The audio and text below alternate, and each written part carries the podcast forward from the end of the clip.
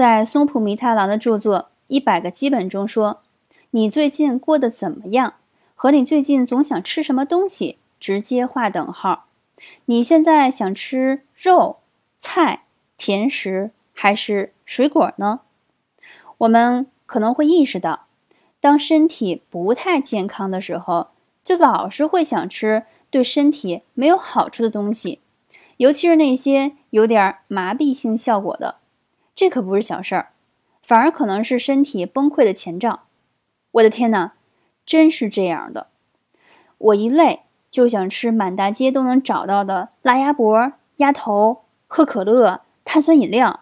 虽然自己也能觉察，但如果在饭桌上被很多人都劝吃劝喝没那么健康的东西，我可能也是禁不住劝，也就吃了。往往吃喝之后都会后悔，所以。与其马后炮，不如平时对身体增加一些照顾吧。